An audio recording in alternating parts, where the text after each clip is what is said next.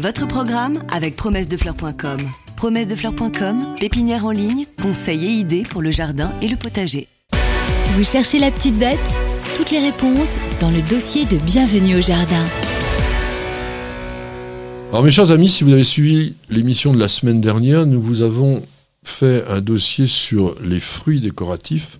Là, nous allons rester dans le même esprit d'avoir des plantes qui sont intéressantes dans le jardin pendant la période hivernale, avec cette fois-ci les écorces décoratives. Et ça, je peux vous garantir que c'est pas suffisamment connu et que l'on peut vraiment trouver des plantes qui sont à la fois spectaculaires en hiver et tout à fait intéressantes pour le jardin. Alors, on peut dire quand même déjà deux mots sur l'écorce bah oui, l'écorce, c'est la, la, peau, la peau de l'arbre, on va dire. Euh, c'est sa protection finalement. Alors, euh, on le trouve sur des arbres plutôt. C'est vrai qu'on va le trouver sur tout type d'arbustes, mais pour qu'elle soit décorative, il faut déjà qu'il y ait de la surface. En arbuste, il, y a le les cornouillers. Quand même. Les cornus alba et, et comment, stolonifera qui ont, pour certaines variétés, des, carrément des branches très très lumineuse. Et puis il y en a un autre aussi, puisqu'il anticipe déjà tout ce que je voulais vous raconter. Euh, vous avez eu chaud.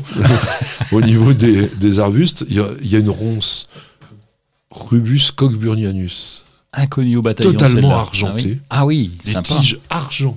Il n'y avait pas un rosier qui était comme ça aussi avec Tu as raison, mais il n'est pas argent. Il y a Rosa sericea pteracantha.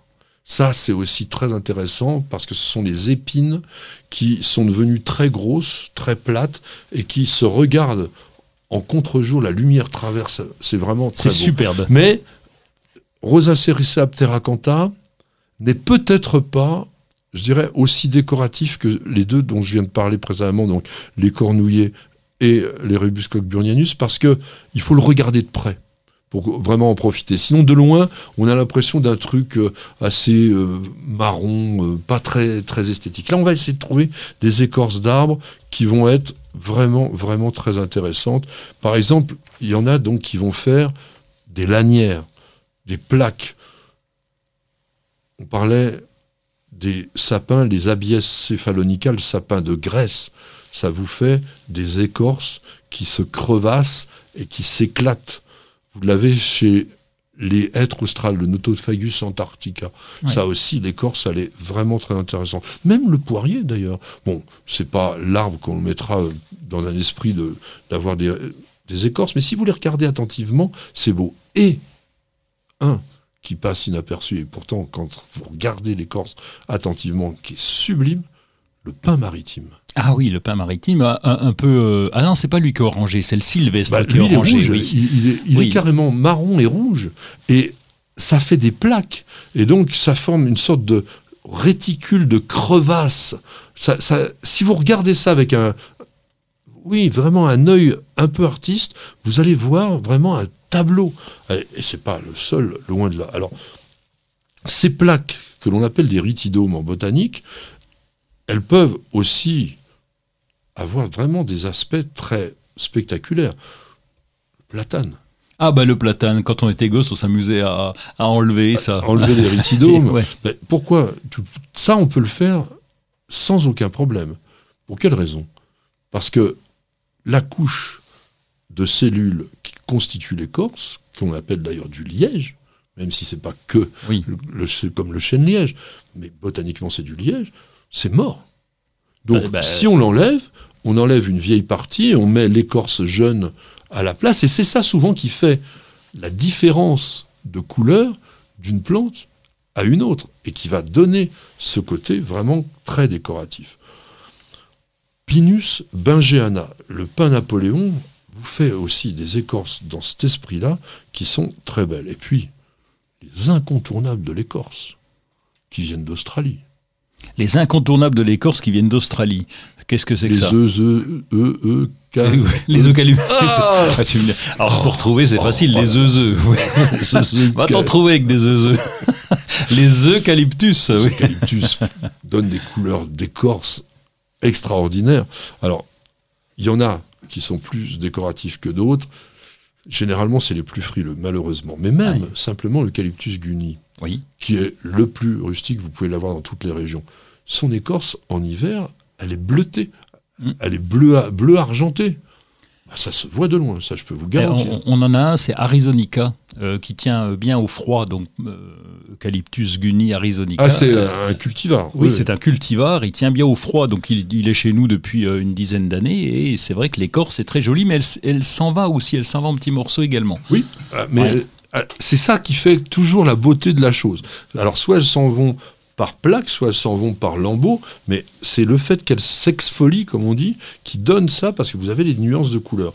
Et des nuances de couleurs, vous en avez chez un des cerisiers japonais les plus beaux au niveau de l'écorce, c'est Prunus cerula. Oui.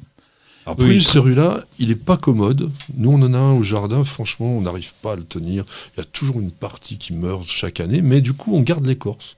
Même s'il n'est pas beau, pourquoi? Ben Parce que cette écorce, elle va alors s'exfolier, mais au lieu de le faire longitudinalement, là, elle le fait horizontalement, et ça vous fait des parties qui sont rouges, mais très foncées, presque bruns et orange. Et donc Et- vous avez cet ensemble-là qui est vraiment très étonnant. C'est à ça qu'on reconnaît les merisiers quand on va se balader en forêt. Moi, j'adore ça. Tu vas te balader et tu reconnais les merisiers de loin. Parce leur que, écorce. Ah ouais, à leur écorce. Et puis, ça fait un genre de, de, de rikiki, des, des, des petits boudins qui se sont arrondis quand ça s'est ouvert un petit peu. Parce que c'est carrément comme aussi fin que du papier. Et donc avec simplement les différences de pression atmosphérique et d'humidité, eh bien vous avez cette crispation qui se fait naturellement. Alors, il y a d'autres écorces encore dont je voudrais vous parler. Le hêtre de Perse, le Parosia persica, dont les feuilles sont sublimissimes à l'automne, mais sur les vieux sujets, l'écorce, c'est toute une nuance. Vous avez du vert, du marron, et tout ça, ça vient se mélanger. Le, le Fagus sylvatica, d'ailleurs, tout simplement. le de Alors, base. j'adore ça parce que là, c'est vraiment des, des taches qui vont du gris au noir. C'est vrai que c'est un bel, Ah c'est une belle écorce. Mais sur les vieux, joli. il faut déjà que ça soit vieux. Ah oui, pas- pour moi, c'est pas un arbre de jardin. Ah non, c'est pas tellement un arbre de grand. jardin, mais je te parlais de forêt, là. c'est- Non, c'est trop grand. nous, on oui. fait du jardin. Oh ouais, mais alors allez vous balader en forêt de temps en temps, c'est- il y a tellement de belles écorces. Oh, mais tu verras pas euh, Pers- Parosia persica. Et puis, le Zelkova carpinifolia, l'orme de Sibérie, lui aussi vous fait vraiment des, des écorces dont les exfoliations prennent différentes nuances de vert et de jaune. Vraiment, j'adore. Alors, on peut pas passer à côté des bouleaux. Oui, obligatoire. Euh, Betula tristis, par exemple, qui est d'une blancheur euh, nette. Enfin, vraiment, c'est blanc, blanc de chez blanc. Quoi. Oui, oui, oui. Blanc, blanc, blanc, blanc. Alors, un petit truc. Les plus blancs que j'ai pu voir, c'était au parc du Vastérival, au jardin du Vastérival à Varangeville-sur-Mer. Enfin, en réalité, c'est c'est pas exactement à Varangeville, hein, mais c'est juste à côté. Ce jardin qui est mondialement célèbre a certainement les bouleaux les plus blancs de toute la création. Ben, ils ont un truc Oui. Ah, quoi donc Ils Il les couvrent, ils mettent une cloche dessus. Il est gratte. Ah, ils les grattent, ah oui, d'accord. Il les nettoie, il les frotte à la brosse de manière à ce que toutes les vieilles écorces s'en aillent. Et vous avez que la jeune qui est la plus blanche, mais la plus blanche possible. Et là, au milieu d'un grand jardin comme ça, vous avez un massif et ça vous prend dans, la- dans les yeux. Je voudrais quand même pas finir ce petit dossier sur les arbres à écorce sans parler de l'arbre cannelle, l'érable cannelle, Acer griseum. Ah oui, C'est aussi une à des plus belles écorces. à tomber par terre. Là, ça roule aussi.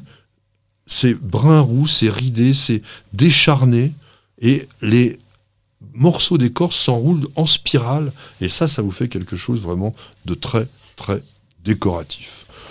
Donc, on pourrait y aller sans arrêt. Et je voudrais quand même terminer avec les érables serpents. Oui.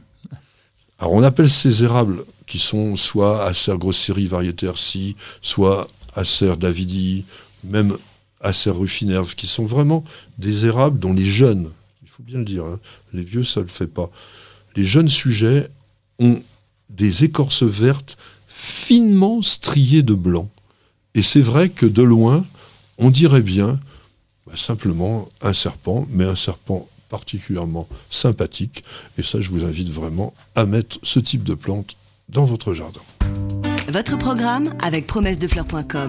Promessedefleurs.com, pépinière en ligne, conseils et idées pour le jardin et le potager.